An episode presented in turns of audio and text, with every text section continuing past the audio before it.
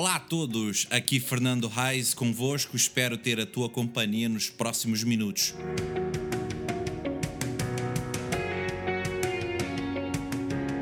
Para este podcast, ou tentativa de podcast.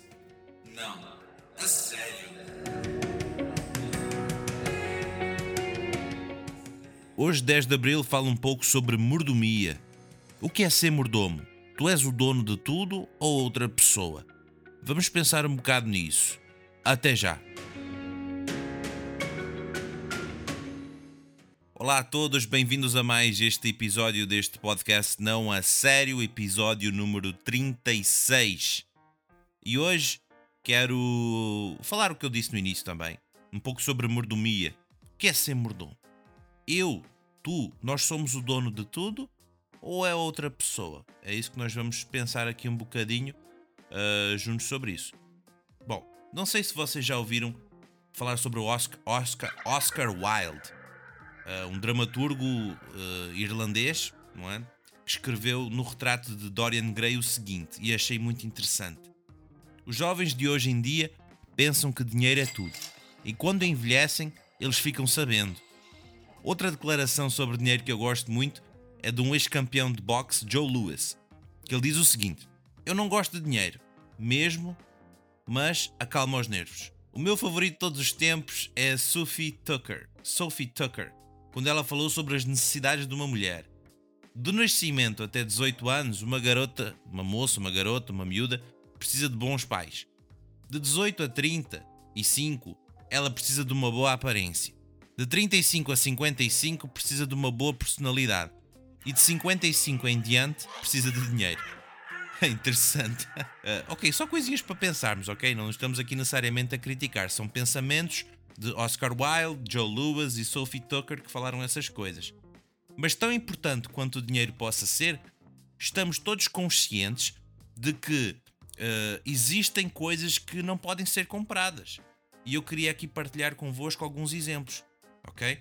Por exemplo, o dinheiro, ele pode comprar o remédio, o antibiótico, mas não a saúde. O dinheiro pode comprar uma casa, um apartamento, uma moradia, seja o que for, mas não um lar. O dinheiro pode comprar companhia, mas não amigos. O dinheiro pode comprar a diversão, mas não a alegria. Uh, o dinheiro pode comprar comida, mas não o apetite. O dinheiro pode comprar a cama, mas não o sono. O dinheiro pode comprar o crucifixo, mas não o Salvador. Dinheiro pode comprar a vida boa, mas não a vida eterna. Quando se trata de dinheiro e bens materiais, muitos de nós, se formos completamente honestos, deixamos as coisas que possuímos nos possuírem.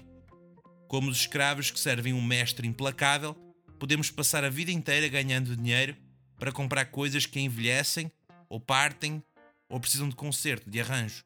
Então temos que gastar mais dinheiro para substituir ou consertar as coisas, arranjar as coisas. Mas deixe-me dar uma, seis palavras simples que vão te dar liberdade. Liberdade financeira real. Estas palavras não são minhas original, originalmente. E para ser honesto, uh, não parecem muitas, muito profundas, mas eu nunca encontrei em todos os meus estudos outras seis palavras que podem uh, melhor nos libertar da escravidão financeira. E são estas: Deus é o dono de tudo. Agora, vamos transportar esses pensamentos na, na, perspectiva divina, na perspectiva de um Deus, ok? Acompanha comigo. Sem o nosso Deus, estaríamos mortos em falência. Tudo o que temos é dele. Nascemos neste mundo com as mãos vazias, não é? E vamos deixar este mundo não só com as mãos vazias, mas com as roupas sem bolsos. Se pararmos para pensar sobre isso, a nossa alma não tem nem bolsos também. Não vamos nada connosco. Deus é o dono de tudo. Um teólogo chamado John Wesley colocou desta maneira, muito interessante. Quando o possuidor dos céus e da terra te trouxe à existência, colocou-te neste mundo, tu não foste colocado aqui como um proprietário, mas como um mordomo. Então a mordomia é, é gerenciar, gestão, os tesouros de Deus no caminho de Deus, para os propósitos de Deus e sempre para a glória de Deus. Começamos a vida com as nossas mãos bem abertas e nada nelas. À medida que amadurecemos, pela graça de Deus, pelo amor dele por nós, ele permite que certas coisas sejam colocadas em nossas mãos, em nossa posse, mas nenhum deles sob nossa propriedade. Por isso que temos que lembrar isto: dele é o dono de tudo, no céu e na terra. Tudo é dele. Para agradá-lo, nós vivemos nossas vidas com mãos abertas. Aceitamos o fato que ele confia a nós apenas como os mordomos, nunca como os proprietários. Que nós não ousemos agarrar as coisas que ele confia a nós e vamos segurar tudo com desprendimento. Nós simplesmente mantemos os tesouros que ele confia a nós, investindo-os sabiamente, mas nunca nos esquecendo de que a qualquer momento ele pode remover o que ele quiser, de acordo com o seu soberano direito. Voltamos para o que eu disse no início: Deus é o dono de tudo. Tu nunca vais estar em apuros financeiros se lembrares destas seis palavras. Deus é o dono de tudo. Estas palavras vão revolucionar nosso pensamento sobre finanças.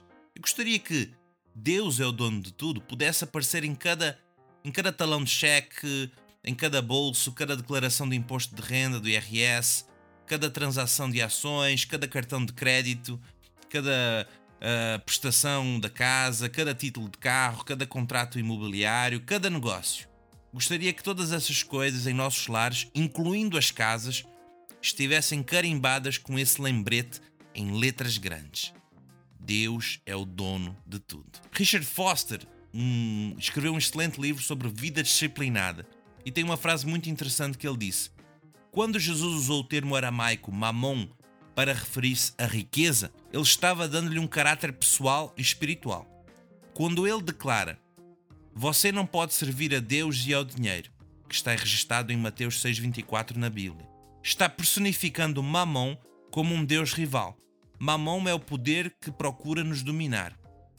É muito interessante o jeito que Foster coloca que o dinheiro é um Deus rival que procura nos dominar, assim como o sexo ou a fama. Vamos parar e pensar por um momento. Você realmente, ou melhor, tu realmente vives a tua vida com as mãos abertas? Ou estás a lutar com a ganância, segurando as coisas, dinheiro, investimentos, influência?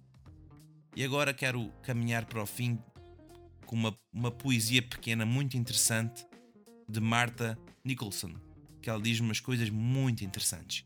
Uma por uma, ele as tirou de mim. Todas as coisas que eu mais valorizava, até que eu estava de mãos vazias. Todo o brinquedo brilhante foi perdido. E caminhei pelas estradas da terra, aflita, em meus trapos e pobreza, até que ouvi a voz dele a me convidar. Levanta essas mãos vazias a mim. Assim que eu levantei minhas mãos para o céu, ele encheu-as com a fartura de suas próprias riquezas transcendentes, até que elas não poderiam conter mais. E finalmente compreendi, com a minha mente estúpida, que Deus não poderia derramar sua riqueza em mãos já cheias. É isto. Confiar em Deus. Ser mordomo que Ele nos confiou. Nada mais, nada menos. É isto. E realmente para nos lembrarmos que Deus é o dono de tudo queria que pensasses nisso, refletisse um pouco sobre a tua vida. Se tu nunca fizesses, nunca fizestes isso na tua vida, quem sabe agora é um bom momento para começar. Experimentar isto. Do que só apenas teorias e palavras, e frases, e livros e poesias, mas de facto uh, viver isto, começar uma nova etapa na tua vida. Principalmente, como nós falamos no início, que os jovens querem muito ganhar dinheiro, e se começasses a pensar de outra maneira, ou como nós costumamos dizer, a tua cosmovisão, a tua maneira de ver as coisas fosse um bocadinho diferente. Faz essa experiência. Ficamos por aqui neste episódio de hoje, falando só um pouco de mordomia, um pouco mais de money, money, money, não é? Dinheiro. E pronto, espero que tenha sido interessante e também vocês podem ficar à vontade para vossos comentários, observações mais uma vez. Obrigado por todos. E lembrando mesmo, não é? Se Deus é o dono de tudo, então a vida é muito mais bela quando Deus está na história. Nos vemos para a semana, se Deus quiser.